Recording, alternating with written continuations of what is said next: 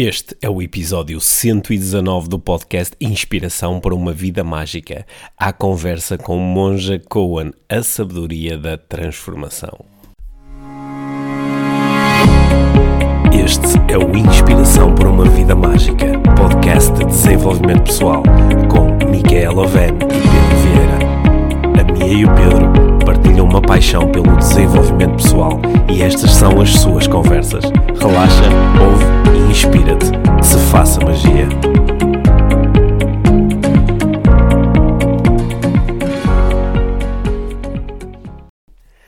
Olá, eu sou o Pedro, bem-vindos ao podcast onde se fala sobre vida mágica todas as semanas. Hum, estamos de volta com as conversas IVM, as conversas em que eu ou a Mia ou ambos em simultâneo falamos com, uh, com convidados inspiradores. Temos conversas sobre temas de desenvolvimento pessoal, com pessoas que nós acreditamos que, com a sua visão, com a sua experiência, com os seus ensinamentos, podem eh, acrescentar-te eh, aprendizagens, reflexões e esta semana isso vai sem dúvida acontecer, porque a, a nossa convidada é a Monja Cohen. Talvez eh, conheças o, o trabalho desta mulher extraordinária. Se não conheces, vais ficar a conhecer aqui durante, durante esta conversa. A monja esteve em, eh, em Portugal recentemente, em Lisboa e também no Porto. E eh, eu tive a oportunidade de estar com ela precisamente em Lisboa, assistir a uma, a uma sessão de lançamento do seu novo livro que se chama A Sabedoria da Transformação e, um, e, tive a oportunidade de, de, de, me sentar um bocadinho com ela e durante quase uma hora ter aqui uma belíssima conversa de desenvolvimento pessoal que nós vamos partilhar contigo na íntegra.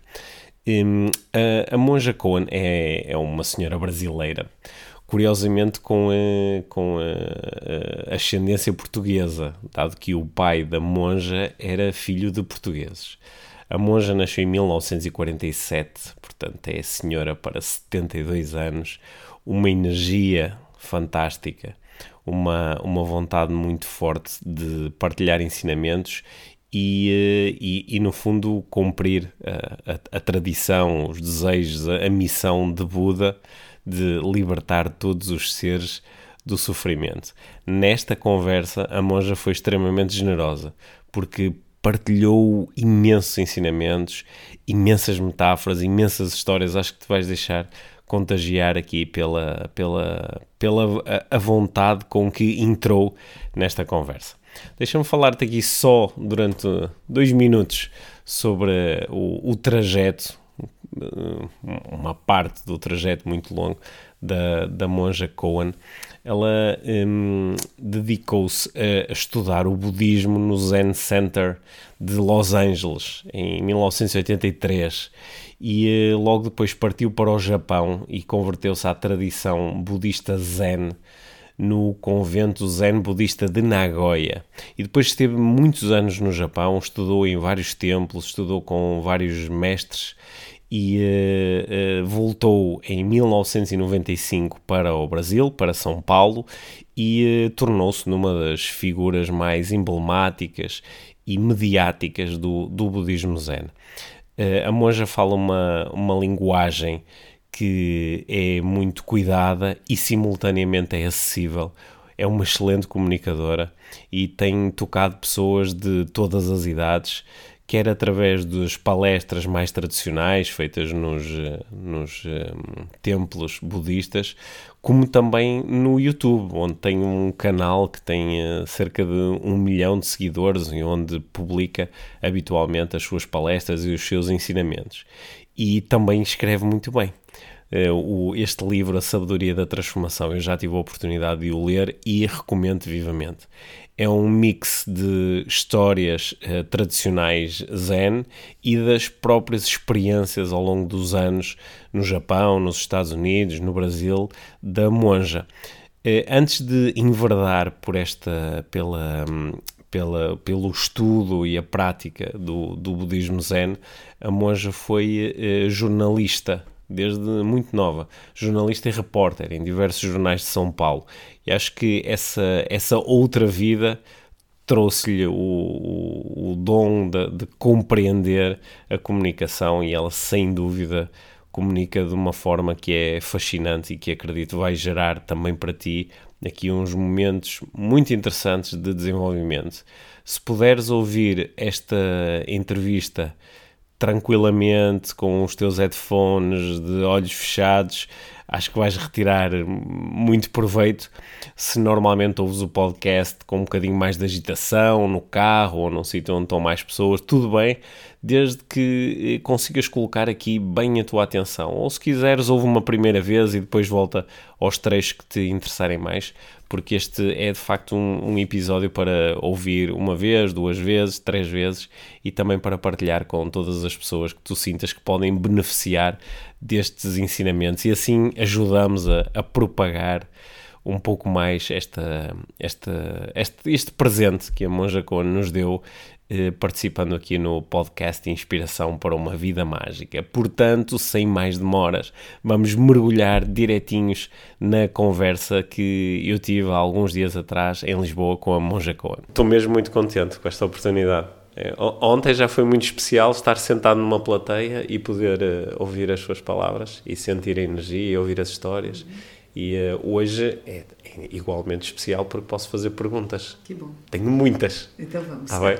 E eu, eu gostava, se concordar, de ir logo direto assim ao, ao, assunto, porque ontem houve uma coisa que me, que me perturbou positivamente. Eu saí da apresentação com aquela ideia assim muito clara de que a, a solução para os grandes problemas do mundo começa na meditação. Uhum. Eu gostava que me falasse um bocadinho sobre isso, se for possível. Então, quando eu comecei o meu processo meditativo, eu, eu descobri, eu estava praticando em Los Angeles, na Califórnia, e conforme eu fui me sentando e fazendo retiros mais profundos, eu comecei a perceber as mudanças em mim e grandes mudanças. Como eu estava vindo do, do Brasil, que quando eu saí do Brasil nós estávamos num regime militar, e quando eu voltei eu pensei assim: se eles souberem o que eu penso, eles vão me prender, porque eu me tornei uma revolução viva. A mudança foi tão grande que não havia mais fronteiras entre o eu e o outro, e uma capacidade de acolhida e de percepção de que somos a vida da Terra e que tudo que nós fazemos mexe nessa vida, assim como a vida mexe em nós. Assim como a natureza mexe em nós, nós mexemos na natureza. E essa responsabilidade que surge de saber que você está interligado eu gosto muito da palavra que o Thich Nhat Hanh, o monge vietnamita, usa, que é interser. Diferente de apenas sou, não tem mais um eu separado que é, mas temos nós que intersomos. E nessa interrelação com tudo, somos responsáveis. Então, essa grande mudança de olhar não é só a minha vida como uma coisa separada, não vou meditar para eu me sentir bem, para eu encontrar apenas a paz, mas ela só é possível se tudo à minha volta também estiver em harmonia. Então, nós nos tornamos muito engajados. Oba, até bateram na porta. Uhum. O Thich Nhat fala muito isso, porque diziam para ele: você tem um budismo engajado. Eles não, todo budismo é.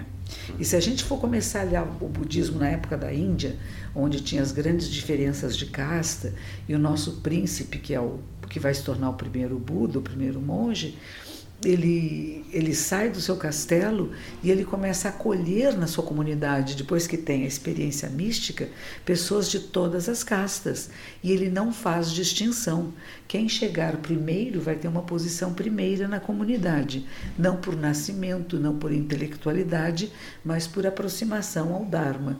E isso é uma revolução incrível na Índia, onde naquela época e até hoje ainda existe, não só as divisões de casta, como os fora da castas, né? os intocáveis, que até hoje há lá. Então, ele recebe essas pessoas com equidade. Eu acho que este, e também vai falar da natureza, da vida, de que tudo é vida e que temos que cuidar de tudo que está à nossa volta. Uma das coisas que também Buda fez durante o seu processo de vida, haviam dois países que estavam, duas áreas que estavam em conflito. E ele se sentou no meio, embaixo de uma árvore, no meio do, onde os dois exércitos iriam se encontrar. E quando o primeiro exército chegou, ele convenceu a esse povo que não lutasse.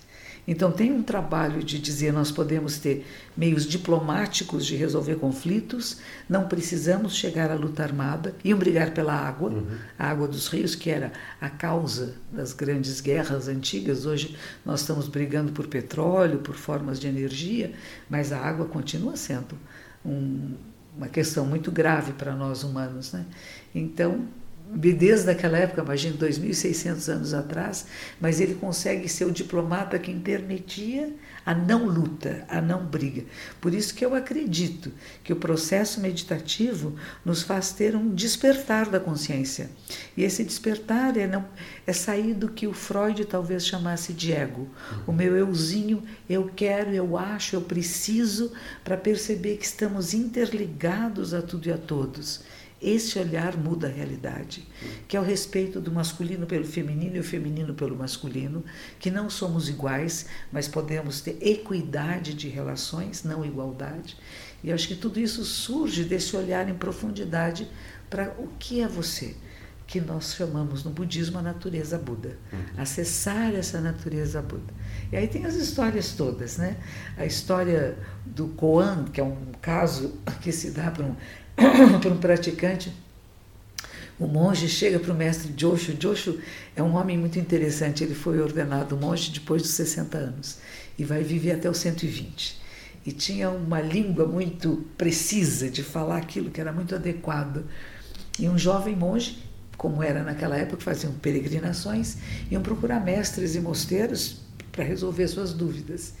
E ele chega para mestre Joshua e pergunta: se tudo é a natureza Buda manifesta, o cão tem a natureza Buda?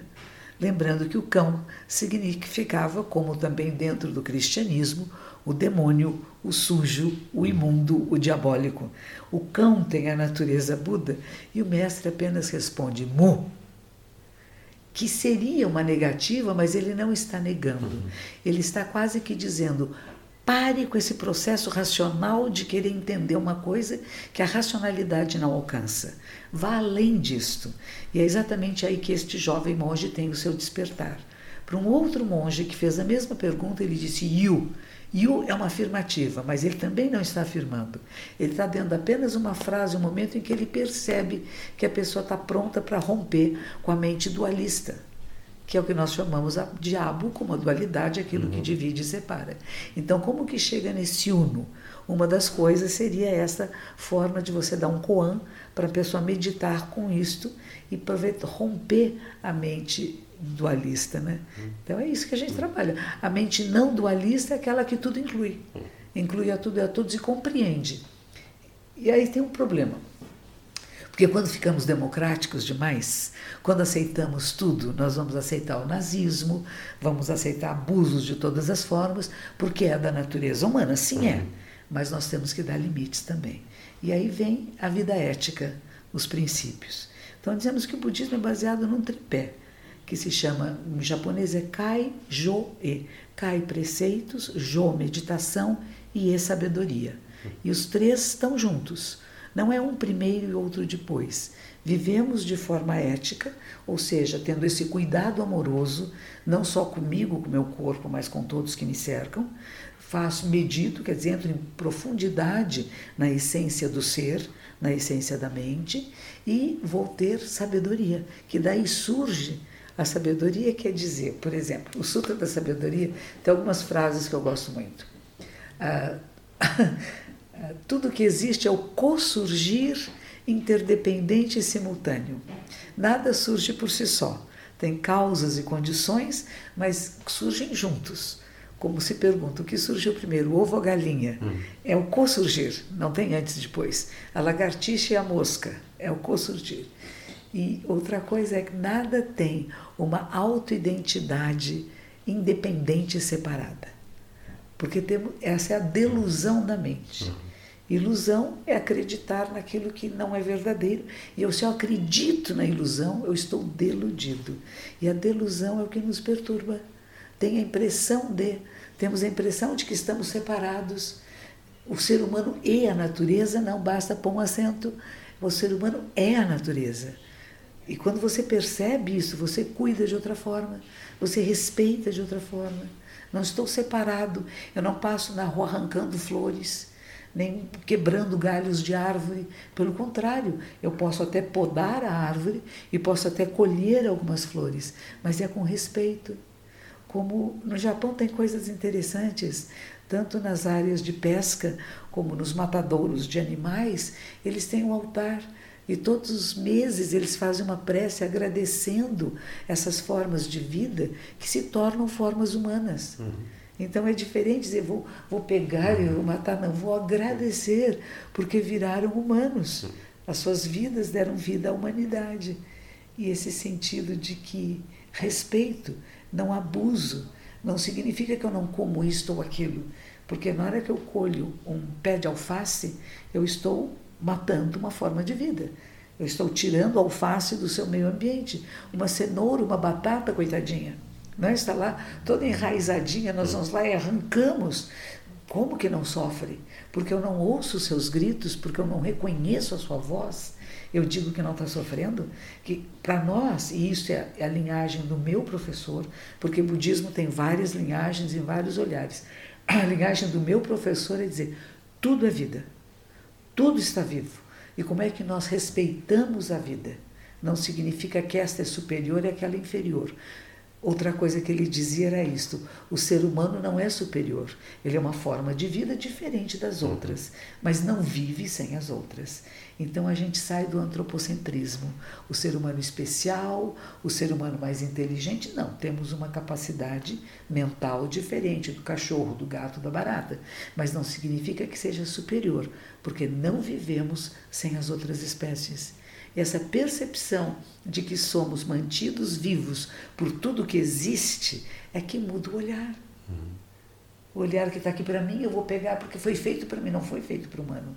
Foi feito para todos nós, que somos a vida da Terra.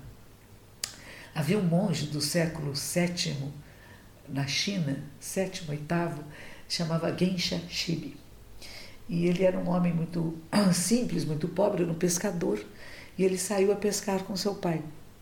E o pai caiu nas águas. E ele, com o arpão, tentou salvar o pai, não conseguiu, ficou muito triste e sentou-se no barco a chorar e, e viu a lua cheia. De repente tudo ficou quieto. E ele lembrou-se que os monges zen diziam que a sua mente deve estar tão tranquila quanto o mar tranquilo, ou um lago tranquilo, que tudo se reflete assim como é. E ele disse: Como é que eu salvo meu pai? Que eu não salvei seu corpo, mas eu vou me tornar monge. Ele vai até a praia, deixa o barco e vai no mosteiro. Quem estava nos mosteiros? Os intelectuais, os aristocratas, aqueles que sabiam ler e escrever, que traduziam textos. E ele não sabia, ele mal sabia escrever. E, e ele é aceito no mosteiro e em pouco tempo fazem dele o abade. E vem pessoas do país inteiro falar: Mas o que, que o senhor sabe, o que o senhor ensina? Ele diz assim: que tudo que existe é uma joia arredondada que não tem dentro nem fora. E nós somos a vida dessa joia. Por isso cuidamos. Hum, que bonito. Bonito, Que bonito, sim. Enquanto estou a, enquanto estou a ouvi-la, hum, tenho, tenho a, assim, a sensação, é um pensamento, de que eh, parece que eh, tudo, muita coisa nasce na ilusão da separação. É? Muitas das coisas que nós dizemos que, que estão para além daquilo que seriam os limites Sim. que nós gostaríamos de aceitar, nasce nessa ilusão, não é? Sim. É difícil abandonar essa ilusão, porque nós estamos a pedir à ilusão que se abandone a si própria. Isto. É? Uma vez chegou no meu mosteiro uma senhora da Suíça, lá no Japão. E a minha superiora pediu que eu levasse até a sala de meditação. E quando eu fui conduzindo até lá, ela disse assim: Monja, eu estou com medo de meditar, porque eu perco a minha identidade. E eu brinquei com ela, eu falei, você trouxe seu passaporte, não trouxe? Então guarde bem seu passaporte, que você não vai perder a sua identidade, mas você vai mudar.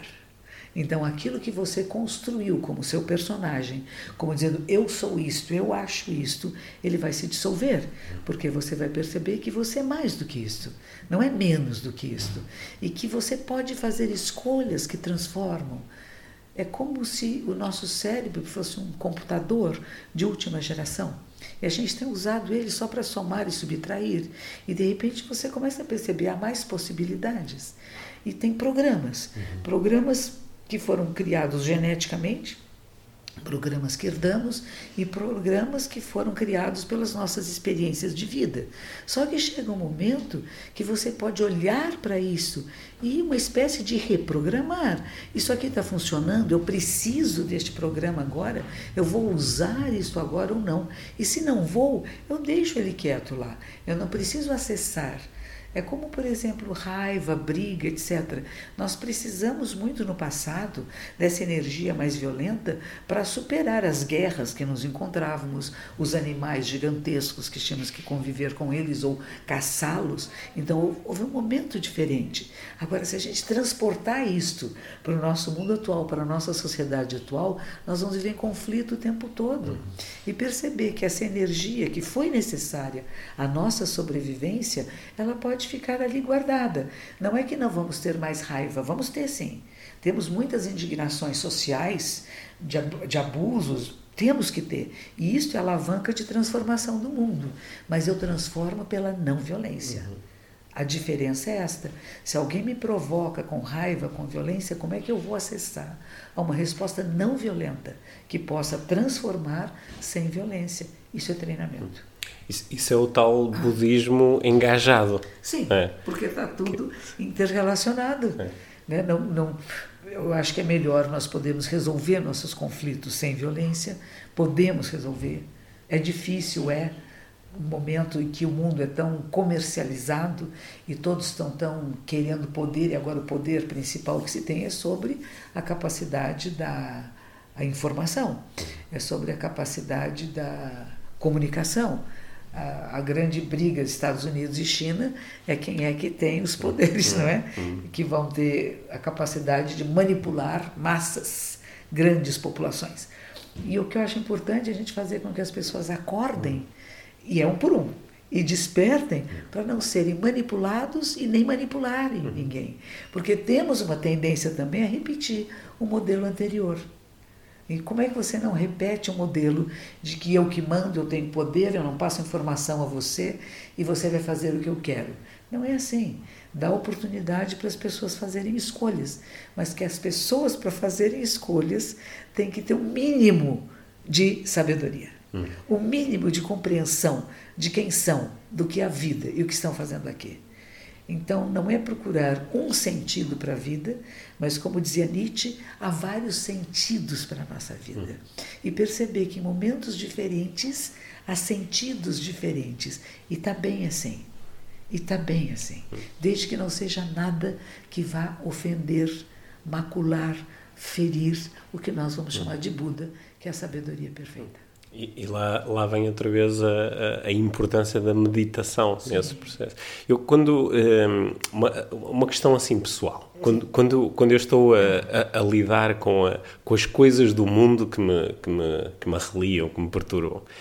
Um, e começo a meditar sobre isso. Muitas vezes eu encontro, uh, encontro o meu ego, encontro a, a minha identidade e quando, quando começo a fazer um trabalho interior de aceitação dessas coisas e também compreender que, que as coisas não têm o significado que eu lhes atribuo, elas são o que são, eu, eu muitas vezes acabo esse processo numa, assim com uma sensação um bocado nihilista de que nada tem significado e que, que a realidade é o que é e se, é indiferente que ela mude ou não e, e perco-me um bocadinho dessa visão engajada. Parece que em vez de ganhar força para atuar sobre a realidade, compreendendo a sua ilusão, fico assim meio afastado. Eu acho que muitas pessoas que falam comigo têm um bocadinho de receio disso, que é a meditação e a contemplação vai-me vai -me transformar num ser amorfo. É, não, mas é, é o contrário. É o contrário, É, é exatamente o contrário. Tem fases. Uhum. As fases de descobrir o que é, a fase de, de, se questionar sobre a realidade, é um teatro, é uma farsa uhum. e não é importante. E existe a fase de você entender que a sua atuação no mundo transforma o mundo. Uhum. A Mahatma Gandhi tinha uma frase maravilhosa, né? Nós temos que ser a transformação que queremos no mundo. Como que eu quero que o mundo seja? Amorfo? Será que nós queremos não ter sentimentos? Meditar não é não sentir nada. Meditar não é esvaziar a mente, não é relaxar. Há uma grande diferença nisto. É até encontrar os conflitos, os seus conflitos pessoais e os conflitos sociais, e pensar como que eu atuo. Como que eu posso atuar? E aí que é importante, se eu não conhecer a mente humana, e Buda dizia isso, a mente humana pode ser mais temível que cobras venenosas e assaltantes vingadores. A nossa mente, se eu não conheço, ela me leva para esses cantos uhum. de dizer nada importa e a vida perdeu a graça, é o oposto. Como é que eu percebo a beleza de, de, de um amanhecer, de, um, de uma lua cheia que nós estamos agora? Como é bonito, como a vida pode ser maravilhosa. E mesmo vendo coisas que estão erradas, que são impróprias, nós temos uma época muito feminicídio, muito abuso da mulher. Como é que eu atuo nisto? Não com raiva do homem, não com raiva desses homens que não souberam crescer junto com o movimento social e com a equidade entre homens e mulheres. Não é ter raiva dos coitadinhos que foram treinados de outra forma desde pequenininhos. Eles só sabem responder desse jeito. Como é que nós educamos populações para a nova realidade que está surgindo? Porque vivemos por séculos de outra maneira. Então é natural até que isso aconteça. Não significa que eu vou bater no ombro do homem que é violento, mas vamos dizer, vamos treinar isso, vamos observar isso. E de novo a meditação entra. Não só para observar, ah, é como é. É como é, mas é um processo incessante de transformação. Não tem nada parado, nada fixo. E o que você faz, fala e pensa move a realidade. Então não é só fazer, não é só falar, é como pensar a realidade. E se começou a entrar nesses estados amorfos, não está respirando direito, e sua postura não está direita, e sua prática meditativa não é correta, está faltando alguma coisa. Às vezes você pega um texto antes de você meditar e deixa que aquilo banhe você. Os jesuítas fazem isso. A meditação do coração de Jesus é muito próxima com partes das meditações tibetanas. Que seja você ler um texto que seja inspirador, reflete logicamente no texto, deixa o texto de lado e senta em silêncio. E esse texto trabalha você. Não é você, logicamente, que procura entender, você já fez isto e deixa quieto. E agora deixa que o texto banhe você. E no final você conclui alguma coisa. Então isso também é usado em práticas meditativas com muito efeito, principalmente para pessoas que estão saindo nesse viés de dizer eu perco, eu não sou mais nada e tudo uhum. é como é. Sim. É como é, mas não é fixo e você atua para transformar.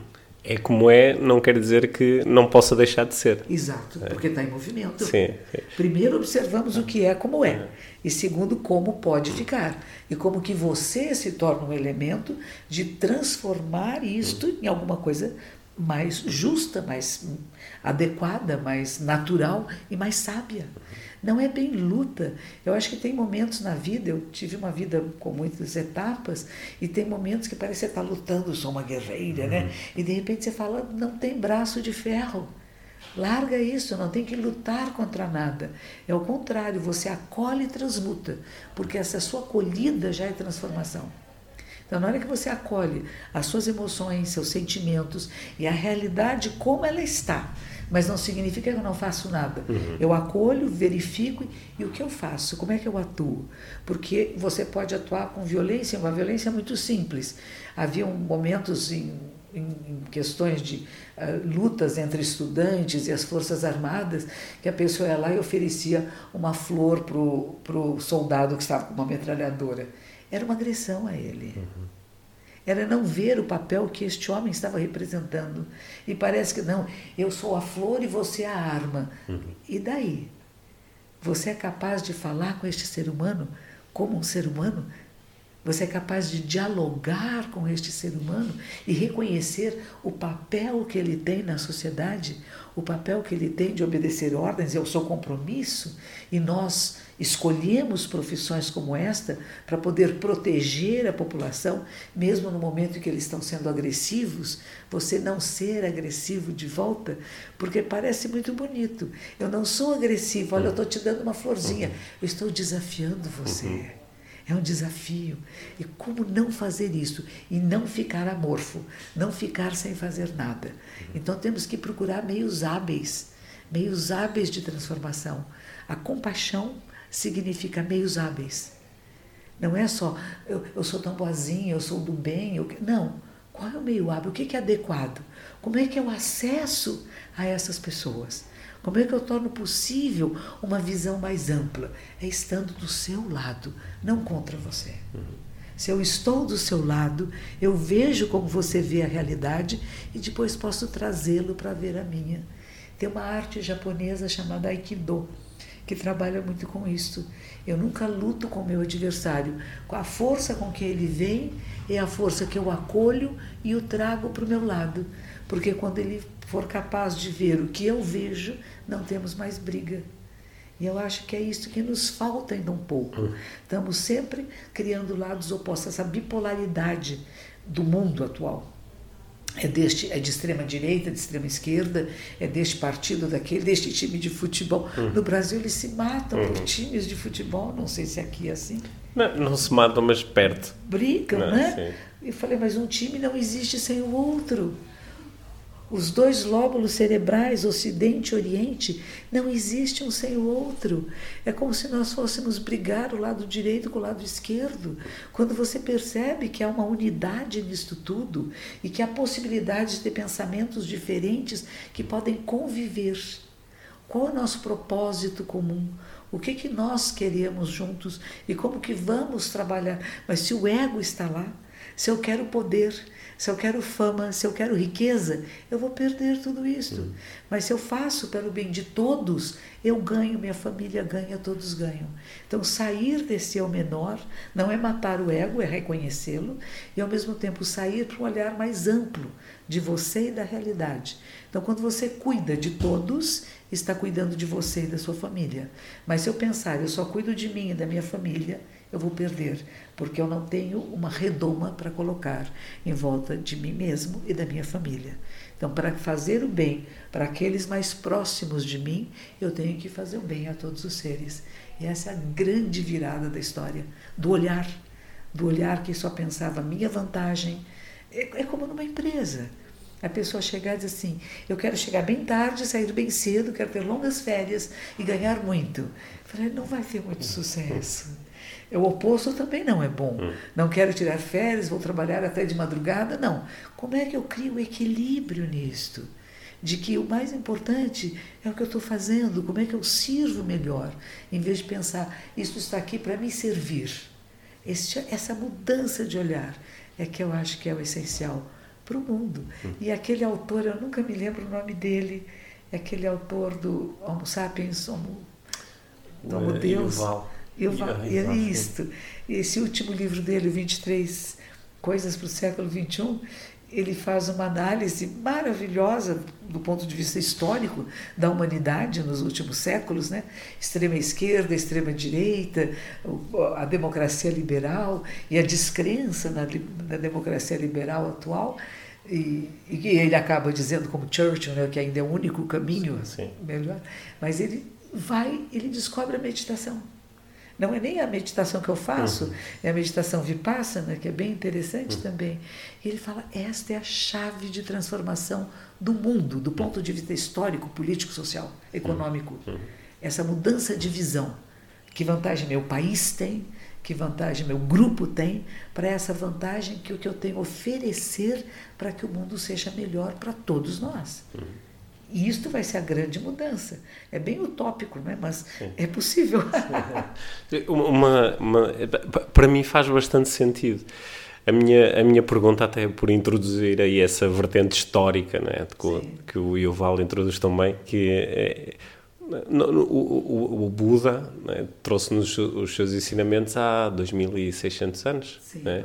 E o, o que é que mudou na, na, na, mente e na história do homem nestes 2600 anos? Porque às vezes há a sensação de que os desafios continuam a ser muito semelhantes, os conflitos Sim. continuam semelhantes. Sim, continuam. Hum. É a mesma coisa. O que, é. que Jesus de Nazaré trouxe? Sim, é. Não é? Tem Sim. milhões de seguidores no mundo todo, uhum. igrejas, instituições gigantescas e continuamos em guerra, em ganância, raiva e ignorância. Uhum. Tinha uma poesia muito bonita que era uh, Francisco de Assis e o Lobo eu não lembro bem como que começava, mas enfim, na cidadezinha tinha um lobo que estava comendo todos os animaizinhos e chama o Francisco para conversar com o lobo. Ele vai e ele convence o lobo a ser um cãozinho manso. Leva ele na cidade, o lobo fica uma mansidão, uma belezinha, todos brincam com ele, recebem muito bem. Aí Francisco tem que viajar. E já que o lobo está tão bem, ele deixa o lobo sozinho e vai viajar. E quando ele volta, o lobo virou uma fera e está comendo tudo, destruindo tudo. Ele diz: vá falar com ele, vá falar com ele. E ele vai até a, a mata e o lobo diz: Irmão Francisco, afasta-te de mim, porque o que eu vi nos seres humanos eu não quero.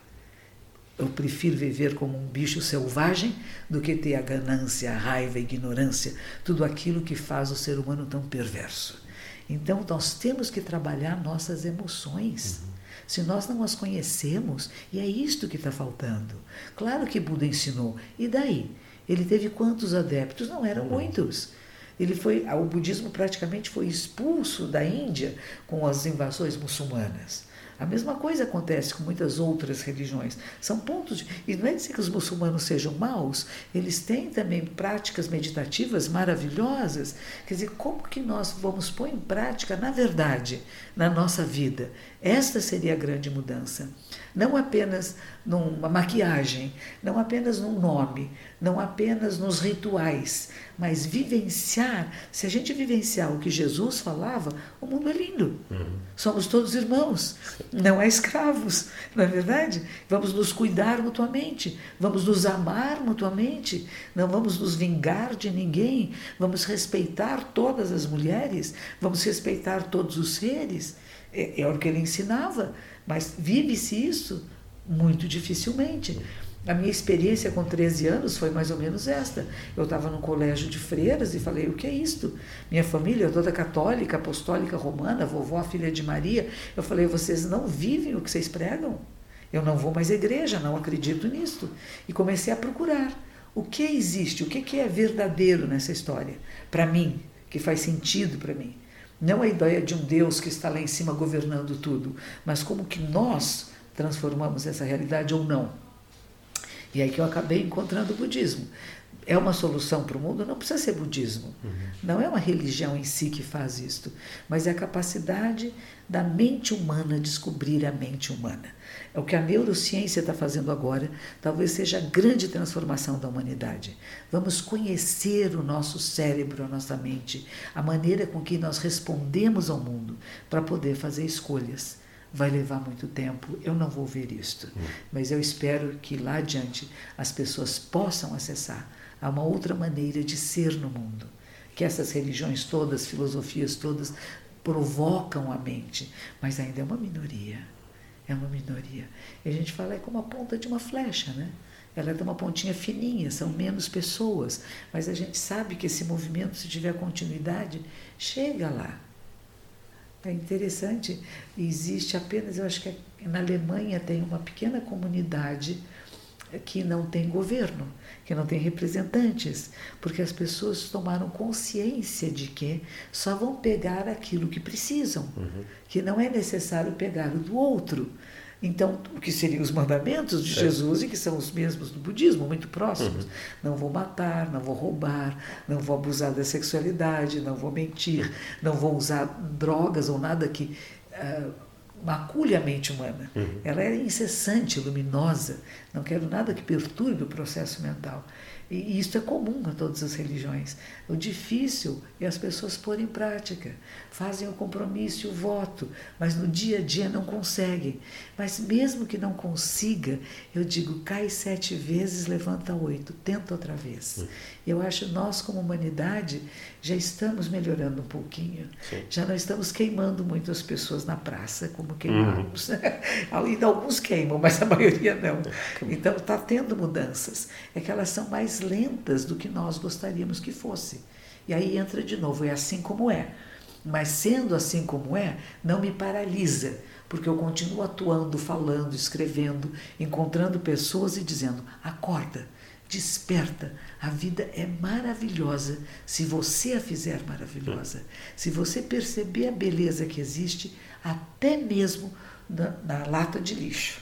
E não é só achar que a flor é bonita, né? Mas você perceber que tudo é vida. E até as maldades humanas fazem parte desse projeto para você querer sair daí. A ideia da flor de lótus, que é chamada grande pureza, porque na folha da flor na, a sujeira não se assenta. Então ela é muito simbólica no budismo, né? As imagens estão todas em cima de uma lótus, mas a sua raiz está na lama, no lodo. E estando na lama do lodo, que seria nessas brigas, desafetos, incompreensões, ela por dentro é branca, é puríssima. E nós temos que chegar lá. Como fazer? Isso teria que ser uma coisa assim muito intensa, sabe? De podcast, de televisão, de programas, de melodramas, de novelas é uma, tem que ser uma educação em massa, gente. Acorda, desperta. É rarissimamente, eu não sei, tem programas que são muito da grande população em geral, novelas e coisas bem dramáticas. Raramente você vê alguém lendo um livro. Certo. Eles estão sempre numa fofoca hum. incrível, um falando mal do outro, um copiando. Não é isso a nossa vida.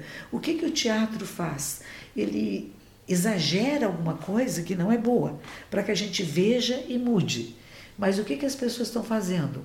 Eles admiram o ator, a atriz e copiam um relacionamento perverso e doentio. Uhum. Porque aquela pessoa que é tão bonita, rica, famosa, na novela ela tem um papel muito virulento. Eu também quero ser assim. É o oposto. Na verdade, o que os atores estão querendo dizer, isso não é bom, não faça isto. Mas a compreensão não está sendo esta. Então nós temos que dar uma virada nisso. Escrever histórias, dramas que têm pessoas que acordam, que despertam, que passam a viver de outra forma, mais amorosa, que nós podemos construir realidades melhores. E é possível. Vai demorar muito tempo? Não sei. Hum. Não tem a menor importância. Hum. E aí vem a história do passarinho, que o budismo também a gente toma para nós, a história que a, a, a, vocês tiveram um fogo grande aqui agora, né, em hum. Sertã, que está tudo em chamas e o passarinho vai lá, se molha no laguinho e põe uma gotinha. E os outros animais dizem: Você é tolo, você vai se queimar, você vai morrer. Ele diz assim: Não tem importância, o que eu posso fazer é tentar apagar o fogo. Uhum. Então talvez seja isso. Alguns de nós se propõem a isto. O que eu vou fazer da minha vida? Tentar apagar o fogo da ganância, da raiva, da ignorância, de tudo aquilo que nos separa da própria vida que somos nós. Para que algum dia alguns de nós possam acordar, despertar. E pronto, já tenho o meu problema resolvido. De ficar naquele estado amorfo, agora já não. Não fico. Não, não fico, não, não. Um, uma, um, um, conceito que eu aprendi consigo, de, que eu gostei muito, foi uh, fazer um estudo do, da minha corrupção. É eu gostei muito disso, porque agora, enquanto estava a ouvi-la, estava a pensar, de facto, há, há momentos onde nós fazemos aquilo que sabemos que está que está certo, que está naturalmente certo, mas há outros momentos onde nos desviamos dessa natureza e eu gostei da ideia de, de nesse momento, perceber que há, há, uma corrupção interna, estou a corromper um conjunto de valores. É. É, essa ideia, eu, eu gostei muito do exemplo do, uh, do pensar na pessoa que estaciona o carro na, na segunda fila. É e que está a fazer aquilo assim a partir de um ponto de vista muito egóico, não é? Isto é importante para mim ou para a minha filha, mas, mas é, há ali um nível de corrupção e eu pus-me a estudar os meus níveis de corrupção interna. É isso aí. E temos muitos, e não nos damos conta. E, e, falamos dos outros, estamos hum. sempre apontando que o outro é hum. errado, o outro não está bem, e você não olha coisas pequenas que faz. Às vezes jogar um papel, deixou cair um hum. papel na rua, não para e não levanta Um outro exemplo que aquele outro autor deu, o Joe, uhum. Ele falou assim, o cocôzinho do cachorro. Uhum. Sai a passar com o cachorro, recolhe. Uhum. É só isso, como que você recolhe? E aonde é o lugar correto para colocar? Não adianta pôr em saco plástico, que vai ficar o resto da vida no saco plástico. Né? Então, pensar nisso. Não penso só em mim. Como é que eu encontro meios de que aquilo que eu faço no dia a dia, das coisas simples, estão em relação a tudo mais? Por isso eu gosto daquele professor um japonês que ele dizia: meditar é como guiar um carro. Quer dizer, esse olhar interior não tem o fora de mim. Uhum. O dentro e o fora estão juntos. Eu estou guiando um carro, eu tenho que prestar atenção nos outros carros, nas pessoas que estão andando na rua. Não sou só eu. E às vezes a gente se engana, pensa, eu vou meditar, eu vou me fechar a todo o resto uhum. para me conhecer em profundidade. Mas esse conhecer em profundidade é em relação. Relação com as pessoas mais íntimas, com os vizinhos, com a rua, com o trânsito, com tudo que você está tocando, vendo, ouvindo, faz parte desse você. Não é separado. Ou seja, o, o ato de meditar não é, na sua essência, egoísta, não. Pelo contrário, é. ela é um, um entregar-me à, à, à, salvação do mundo. A salvação do mundo. É. Que a gente fala que é o voto do Bodhisattva. Hum. Bodhi quer dizer Bodai, iluminação, Sattva, ser. O ser iluminado, qual é o voto? De fazer com que todos os seres despertem, mesmo antes que você desperte. Uhum. Não é eu primeiro tenho que despertar, eu não. Que eu fique burrinha, tola e fazendo bobagem, mas pelo menos que possa ser um arauto de alguma possibilidade que alguém ouça e ponha em prática. Nós falamos que esta época do ano, que é tanto o outono quanto a chegada da primavera, a gente chama que tem o equinócio. O equinócio, dia e noite são iguais.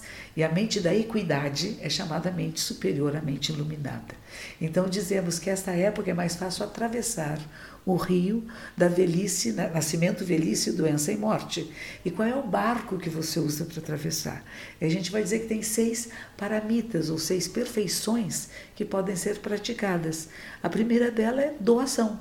Como é que você se doa? Não é só doar o seu tempo, o seu olhar, a sua presença, doar coisas materiais se for necessário, mas não é o material que é mais importante. Como é que você doa ensinamentos? Como é que você doa a possibilidade de um olhar novo para a realidade? Então, isso faz parte da doação. Depois disso vem a vida ética. Você vive sem se corromper tanto, percebe os seus erros e faltas e corrige. Porque é corrigindo o erro que se aprende, não é errando. Porque dizer errando se aprende, é uma uhum. bobagem isso. É. Você só aprende se perceber, foi um erro e não vou repetir. Posso fazer erros novos, mas não o mesmo. Ah, então temos o segundo que é isso. O terceiro é a paciência, a perseverança. Depois também vem a tolerância, compreender o outro, estar presente é muito diferente de mim. Vou ouvir, vou procurar entender, não vou lutar contra, mas de onde vem e por quê? E será que existe outra maneira? Isso me enriquece ou me empobrece? Aí a prática da meditação em si, a sabedoria, o esforço correto, as pessoas se esforçam muito para ir para a direita, vai para a hum. esquerda e fala como é difícil chegar lá, porque está indo no lugar oposto. Então, essa percepção que existem maneiras de ser no mundo que nos facilitam a travessia de nascimento, velhice, doença e morte, que a maioria de nós passa por esses quatro. Alguns, às vezes, nem chegam a ficar hum. idosos. Mas a ideia seria esta. E como é que eu atravesso isso com tranquilidade? Vai depender das minhas escolhas e que a gente fala também o Kaijoe, que eu falei ontem, né? É preceitos, a vida ética e a sabedoria. E para nós eles estão interligados. Se eu vivo de vida de maneira ética, se eu já fiz essa proposta, é ética nesse sentido, eu vou fazer o bem, não para ter medalhas, não para ter aplausos, mas porque vem de dentro para fora. Fazer o bem pelo bem. Pelo bem. Hum. Pelo bem de todos, uhum. não para o meu bem não para da minha família, uhum. não pelo lucro que eu vou ter, mas como isso possa beneficiar o maior número de seres. Esse, essa mudança de olhar. Uhum. É interessante isso. A CAI, preceitos, a vida ética, Jo, meditação e E, sabedoria. Uhum. Para nós é essencial esse meditar que é entrar em contato com as profundezas do ser, que a gente fala que é a natureza Buda, que está presente em cada molécula, em cada próton, elétron, nêutron, em cada partícula, está em toda parte. Não tem um lugar específico do cérebro. Todo o seu corpo é manifestação da sabedoria. Essa é a diferença. Nós achamos que é uma área cerebral onde se, não se concentra ali. Ela pode estar estimulada e se faça uma ressonância magnética, você vai ver que estimula essa área, mas não significa que a sabedoria está aí. Ela está em todo o seu corpo e em toda a vida da Terra. E você começa a aprender com tudo que existe, com a porta, com o plástico, com tudo, com as árvores, os pássaros, os insetos. Tudo está nos ensinando. Se você, minha superiora, dizia assim: tem que ligar as antenas. Imagina, hum. naquela época não, não tínhamos nem hum. computadores, né? E ela falava muito que era como um canal de televisão, hum. que você primeiro para pegar qualquer imagem tem que ligar a antena. Se a antena não estiver pegando, sai não. tudo distorcido. Conseguir uma boa antena quer dizer fazer a pessoa antenar-se perceber alguma coisa mais do que si, capaz de captar alguma coisa maior do que a sua própria identidade separada. E, e ela diz: depois tem vários canais. Tem pessoas que gostam de ficar no melodrama, no crime. Ela diz assim: mas você pode mudar de canal. Você não é obrigado a assistir aquele canal. E ela diz assim: mude para o canal Buda. mude para o canal da sabedoria. Você pode mudar o canal da sua vida. Em vez de ficar vivendo um drama, quero morrer, quero me matar, vou matar alguém, detesto a vida, a vida não tem. Muda de canal. Parece muito difícil, mas é quase que um clique muito simples. Mas se você não observar em profundidade, e aí entra o processo meditativo, você terá mais dificuldade para sair deste canal que não é benéfico, que está poluindo a sua vida e a sua saúde. Então, como que muda de canal? Uma das maneiras é através da percepção da prática meditativa. Hum. Percebo, estou no canal que eu não gosto deste canal. Tem, mudo. E de repente tudo começa a mudar à sua volta. Esta conversa está a ser tão boa que eu acho que depois quem ouvir vai querer ouvir duas e três e quatro vezes para conseguir eh, aprender mais e mais. Assim, para nós terminarmos a conversa, sabendo que muitas pessoas que nos ouvem andam há imenso tempo uh, a dizer a si próprias: um dia eu vou começar a meditar. Hum. O, o, o, que é que lhes diria, assim, como um incentivo ou como, como, algo que possa facilitar o início da prática, que nem sempre é, este confronto inicial nem sempre é, é fácil? Perfeito, comece hum. já. É. Você está ouvindo o nosso podcast, sim, sim. sente na cadeira, é. se você puder sentar, se estiver doente na cama, hum. tudo bem, endireite a coluna vertebral e comece a prestar atenção na sua respiração. Encaixe os ombros para trás e para baixo, abra o diafragma e respire conscientemente. Observe que é apenas um ser humano sentado ou deitado e que sua caixa torácica se expande, se contrai e comece a observar. Quantos pensamentos existem, quantas sensações, quantas memórias, quantas ansiedades, projetos, tudo isso é você. Que bonito! Não fique querendo ser outra coisa. É você. Acolha-se nessa inumerabilidade de possibilidades. Não queira cancelar nenhuma, mas vai ter que fazer escolhas. Mesmo que os neurocientistas digam que só temos 5% de auto determinação de autoescolha. Não tem importância. Esses 5% fazem a diferença. Sente alguns minutos. Não queira ficar uma hora meditando, você não vai conseguir. Sente-se apenas. Respire conscientemente. Ouça todos os sons. Deixe todos os canais de percepção ligados. E perceba que cada um deles tem uma consciência. Tem o olho, o objeto que vê e a capacidade de ver. Os ouvidos, o som que passa e a sua capacidade de ouvir. Para cada um dos órgãos dos sentidos há uma consciência e há uma outra que coordena todos, que gerencia tudo. Mas não é só isto. Esta que tudo gerencia é parceira de uma outra, que tudo que você percebe, ela vai correndo e leva lá numa grande nuvem, numa grande memória. Ela abre esse arquivo e de lá tira uma resposta, que é aquela que você vai dar ao mundo. Às vezes, esta que leva e traz pensa que a grande memória é fixa e permanente, mas não há nada fixo nem nada permanente. Você está em transformação incessante. O seu olhar muda, se você aprende alguma coisa sobre arquitetura, quando você olhar para um edifício, não é mais só um edifício. Você vai perceber que escola, que maneira foi feita. Então tudo muda. O seu ouvido, se você não foi treinado à música, se você estiver com alguém que é treinado à música, vai poder dizer para você: é do, é ré, é mi que você nem percebia antes. Então, tudo está em modificação. E essa, esse arquivo, grande arquivo, ele continua sendo modificado. E esse arquivo talvez seja o que o Jung diria o nosso inconsciente coletivo. Ele não é fixo nem permanente. E nós estamos modificando ele com a nossa maneira de ser no mundo. Então faça isso agora. Alguns minutinhos apenas. Se achar que é muito longo, pare. Amanhã tente de novo. Ao acordar, levante, tome banho, banheiro, lave o rosto, mas sente-se alguns minutos. Pode ser na beirada da cama, dobrar um travesseiro, um cobertor. Sente-se e observe a sua respiração.